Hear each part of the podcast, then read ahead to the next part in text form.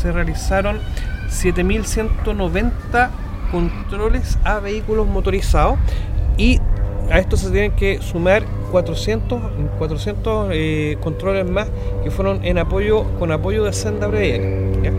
Eh, se hicieron 972 exámenes de Intoxilaser más 385 más con eh, Senda, lo que nos arroja un total de 1.357 controles durante estos cuatro días.